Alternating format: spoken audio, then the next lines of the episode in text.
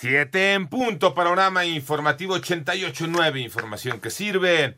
Yo soy Alejandro Villalbazo en el Twitter, arroba Villalbazo. 13 es jueves 21 de abril.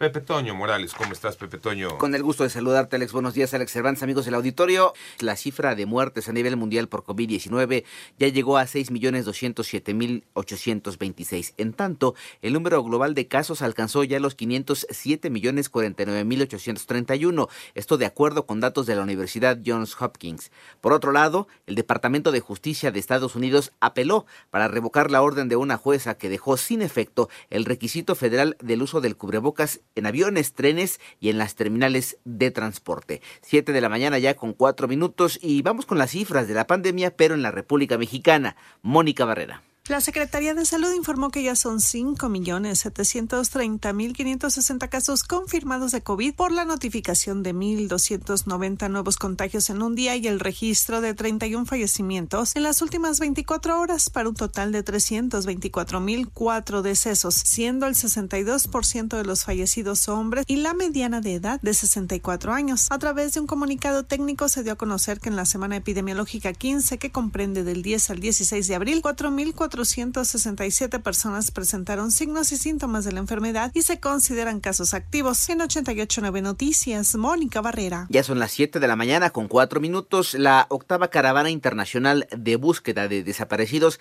se realizará en Coahuila y Durango. Así lo anunciaron familiares de personas desaparecidas al mencionar que iniciará en Coahuila y esto va a ser el 24 de abril. Por otro lado, en las inmediaciones de la cárcel municipal de Cancún, Quintana Roo, se reportó el hallazgo de dos maletas con restos humanos. En tanto, por tentativa de feminicidio fue vinculado a proceso un sujeto que apuñaló a una mujer durante un concierto en Nuevo León. Se trata de Heriberto N., quien deberá permanecer recluido en el penal 2 de Apodaca luego de que presuntamente por celos atacó a la mujer. Siete de la mañana ya con cinco minutos. El informe de la Guardia Nacional causó controversia en la Cámara de Senadores. Ivonne Menchaca.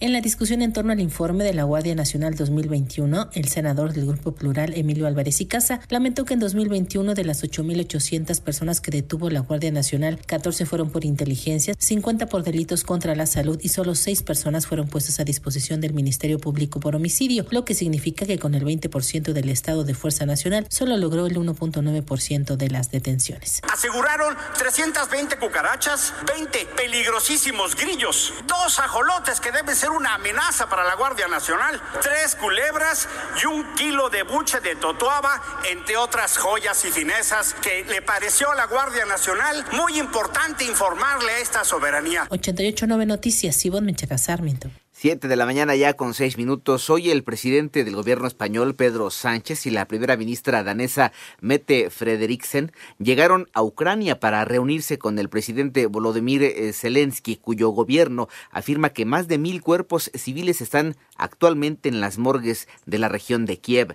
Por otro lado, tras la aprobación de un régimen de excepción por el aumento de homicidios en un mes, en El Salvador han detenido más de 14 mil pandilleros generadores de violencia y esta madrugada un sismo magnitud 6.7 impactó la costa del Pacífico de Nicaragua sin que se activara la alerta por tsunami.